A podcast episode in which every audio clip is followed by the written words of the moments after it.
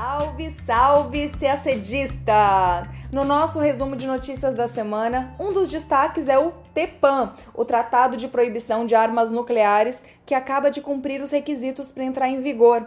Falaremos também do resultado do plebiscito no Chile. 78% dos eleitores votaram por uma nova constituição.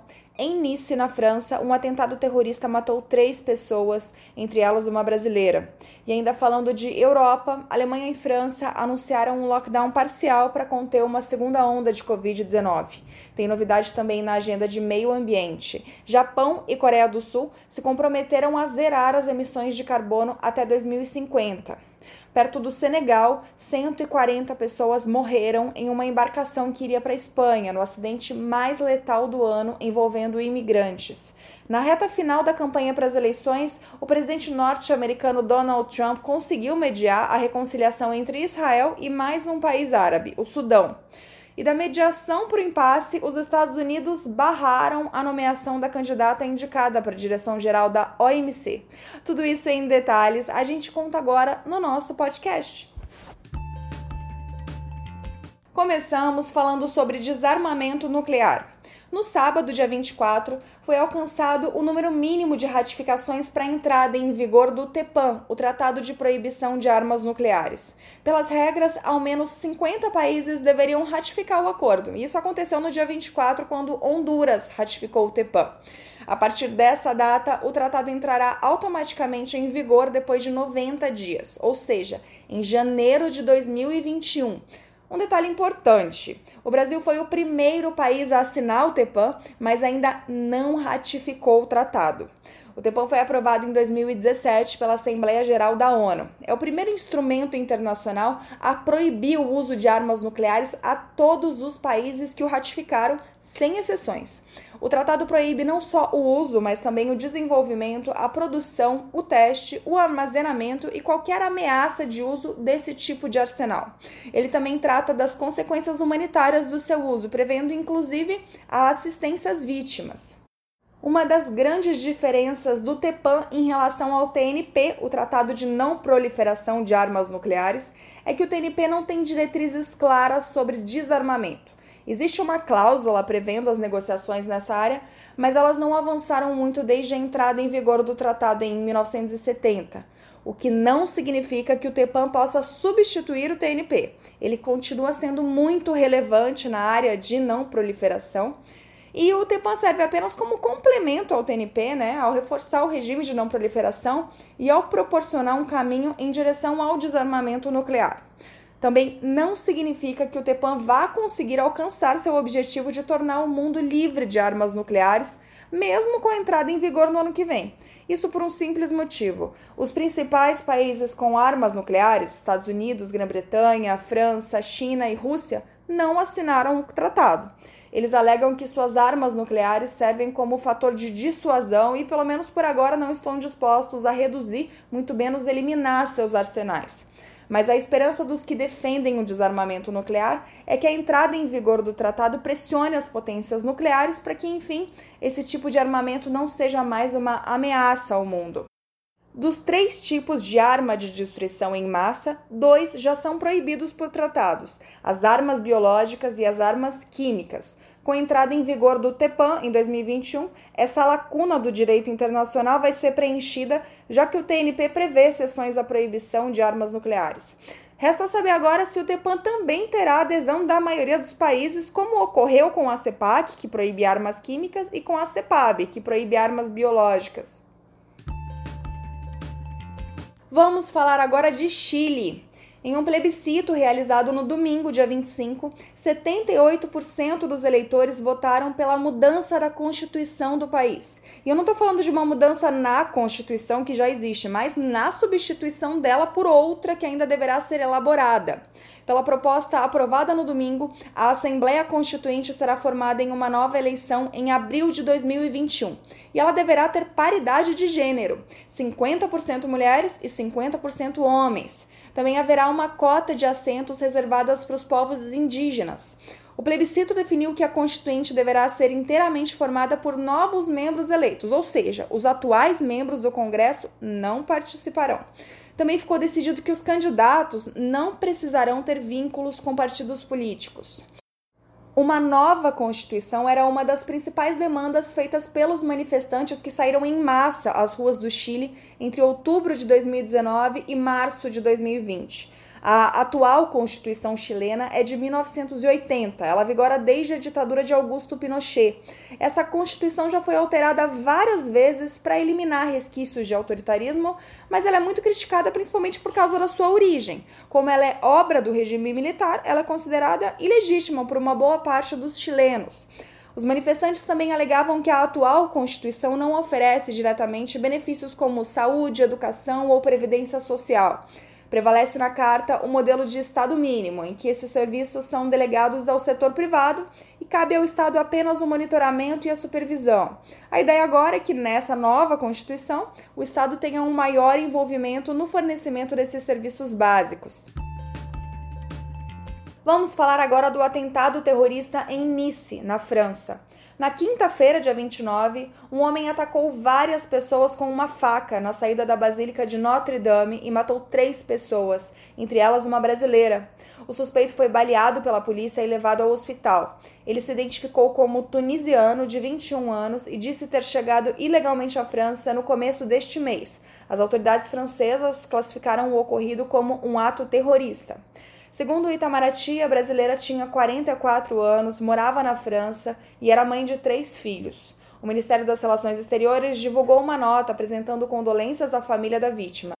Diz a nota, abre aspas, o Brasil expressa seu firme repúdio a toda e qualquer forma de terrorismo, independentemente de sua motivação, e reafirma seu compromisso de trabalhar no combate e erradicação desse flagelo, assim como em favor da liberdade de expressão e da liberdade religiosa em todo o mundo. Fecha aspas.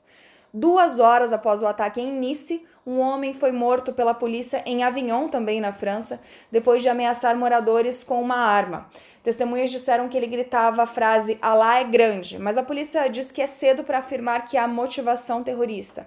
Também na quinta-feira, um homem foi preso após atacar com uma faca um guarda do consulado francês na Arábia Saudita. A vítima está no hospital, mas não corre risco de morte, segundo a embaixada da França. Esses ataques fazem parte de uma série de embates recentes entre o presidente francês Emmanuel Macron e países e cidadãos muçulmanos. No início de outubro, Macron afirmou que a França deve combater o separatismo islâmico e anunciou medidas para enfrentar o que chamou de crescente radicalização da religião. Ficou determinada, por exemplo, uma supervisão maior de escolas religiosas privadas e uma limitação do ensino em casa. Além disso, passou a ser obrigatório que qualquer associação que solicitar subvenção pública assine uma carta de laicismo. Mas o estopim foi a morte do professor francês Samuel Paty, no dia 16 de outubro. O professor de ensino fundamental foi decapitado por ter mostrado charges do profeta Maomé aos estudantes durante uma aula sobre liberdade de expressão. Lembrando que o islamismo considera uma blasfêmia desenhar a imagem de Maomé. Há relatos de que o assassino, um jovem de 18 anos, teria gritado também a frase Alá é grande. Após o ataque, a polícia matou o suspeito a tiros.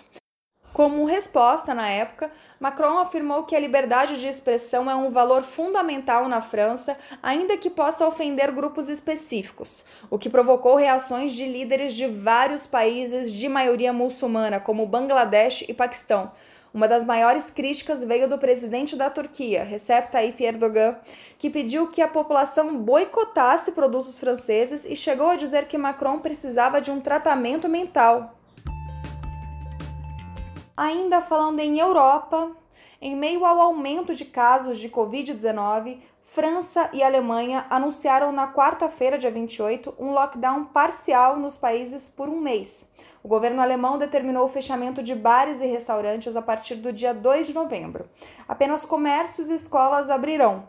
Além disso, os encontros sociais ficam limitados a até 10 pessoas. A decisão foi tomada depois que autoridades de saúde alemãs registraram quase 15 mil novos casos em 24 horas, o maior número de diagnósticos diários no país desde o início da pandemia. Já a França também anunciou o fechamento de bares e restaurantes, além de comércios. o governo voltou a exigir que as pessoas que circulem nas ruas apresentem justificativas. As escolas até o ensino médio permanecem abertas, mas deverão seguir protocolos. Em pronunciamento na televisão, o presidente francês Emmanuel Macron avaliou que o impacto da segunda onda da Covid-19 será pior do que o primeiro pico da doença no país entre março e abril. A França tem registrado entre 40 mil e 50 mil casos por dia. Só para a gente ter uma ideia, a média aqui no Brasil, um país muito maior, com mais população, foi de 24 mil casos da doença por dia na última semana. A Organização Mundial da Saúde, OMS, informou que a região europeia, que além do continente europeu inclui Rússia, Turquia, Israel e países da Ásia Central, responde por quase metade dos mais de 2,8 milhões de novos casos da doença relatados na semana passada. Vamos falar agora de meio ambiente. Nesta segunda-feira, dia 26, o Japão anunciou que pretende alcançar a neutralidade de carbono até 2050. Isso significa reduzir a zero o nível de emissões dos gases de efeito estufa que causam o aquecimento global. A meta é a mesma determinada no ano passado pela União Europeia. A medida foi anunciada pelo primeiro-ministro Yoshihide Suga. De acordo com o premier, o Japão vai promover a utilização de energias renováveis, como o uso de baterias solares, para reduzir a enorme dependência que o país tem hoje em relação ao carvão. Um grande desafio, já que o Japão é o quinto maior emissor mundial de dióxido de carbono. Dois dias depois, na quarta, dia 28, a Coreia do Sul anunciou a mesma meta, alcançar a neutralidade de carbono até 2050. O presidente Moon Jae-in disse que o país vai investir 7 bilhões de dólares em projetos verdes e criará postos de recarga para veículos elétricos e movidos a hidrogênio. Agora, as três maiores economias do leste asiático têm compromissos claros de zerar as emissões líquidas de carbono. Isso porque a China, o maior emissor de gases estufa do mundo, prometeu em setembro atingir a neutralidade em carbono até 2060. O presidente do país, Xi Jinping, disse que adotaria políticas e medidas mais vigorosas para reduzir o lançamento de dióxido de carbono na atmosfera antes de 2030. Ao menos 140 pessoas morreram afogadas no mais letal acidente com imigrantes deste ano, segundo a Agência da ONU para Imigrações. O barco, com cerca de 200 pessoas a bordo, pegou fogo e virou perto da costa do Senegal. Os imigrantes tentavam chegar às Ilhas Canárias, na Espanha. A chegada de imigrantes da África Ocidental às Ilhas Canárias quadruplicou neste ano na comparação com o mesmo período de 2019. Chegou a 11 mil, segundo a agência da ONU. Segundo especialistas, esse aumento ocorreu porque outras rotas mais usadas, por exemplo, através da Líbia ou da Argélia pelo mar Mediterrâneo, foram inviabilizadas por controles mais rígidos pela parte europeia. Somente em setembro, 14 barcos transportando migrantes deixaram o Senegal para as Ilhas Canárias a agência da ONU diz que ao menos um quarto das viagens é sempre interrompido, ou por naufrágio ou por algum outro incidente. Com esse caso, ao menos 414 pessoas morreram ao longo dessa rota desde janeiro, de acordo com o projeto de imigrantes desaparecidos. No ano passado foram 210 mortes. Ainda falando sobre África e também Oriente Médio, Israel e Sudão concordaram em adotar medidas para normalizar as relações em um acordo mediado pelos Estados Unidos. Agora, o Sudão é o terceiro país árabe a se reconciliar com Israel nos últimos dois meses, depois de Emirados Árabes Unidos e Bahrein. Mas, importante ressaltar, ainda não foi formalizado o estabelecimento das relações diplomáticas entre Israel e Sudão. A decisão tomada pelo presidente norte-americano Donald Trump na semana passada de retirar o Sudão de uma lista de patrocinadores estatais do terrorismo abriu caminho para o acordo com Israel. Uma vitória diplomática para Trump, que também mediou os acordos entre Israel com Emirados Árabes e com Bahrein, e que quer capitalizar esses resultados nas eleições que acontecem agora, no dia 3. Segundo o comunicado conjunto, Israel e Sudão planejam iniciar a nova fase com relações econômicas e comerciais, com um foco inicial na agricultura. Não há previsão ainda para o estabelecimento formal de laços diplomáticos. A liderança palestina classificou o pacto como, abre aspas, uma nova facada nas costas, fecha aspas, já que o fim da beligerância com Israel pode significar também o enfraquecimento do pleito tradicional dos países árabes que defendem a solução de dois estados para a questão israelo-palestina. Nesta segunda-feira, dia 26, o Ministério das Relações Exteriores aqui do Brasil publicou uma nota parabenizando os esforços do Sudão, de Israel e dos Estados Unidos. Diz a nota, abre aspas. O acordo anunciado é um passo importante na direção da paz e da prosperidade no Oriente Médio e na África, objetivos que contam com o pleno apoio do governo brasileiro. Fecha aspas. Vamos falar agora sobre a Organização Mundial do Comércio, a OMC, Nesta semana quase saiu o nome da nova diretora-geral. Após a terceira rodada do processo de seleção, os organizadores anunciaram na quarta-feira, dia 28, que a candidata mais bem colocada para assumir o cargo era a nigeriana Okonjo Iweala, que já foi ministra das Finanças e das Relações Exteriores da Nigéria. Mas no mesmo dia, os Estados Unidos se opuseram e impediram a escolha da nigeriana. Como as decisões da organização costumam ser tomadas por consenso, foi marcada uma nova reunião entre os países membros para o dia 9 de novembro. Se houver mais um impasse, é possível organizar uma votação, mas a OMC nunca precisou recorrer a isso. A OMC está sem diretor-geral desde agosto, quando o brasileiro Roberto Azevedo saiu do cargo por motivos pessoais. Se o impasse for desfeito na reunião do dia 9 de novembro e o nome de Iweala for confirmado, será a primeira vez que a OMC será dirigida por uma mulher e por uma pessoa africana. Vamos acompanhar, é claro. E o nosso boletim de notícias termina por aqui. Uma ótima semana, bons estudos e até sexta-feira que vem.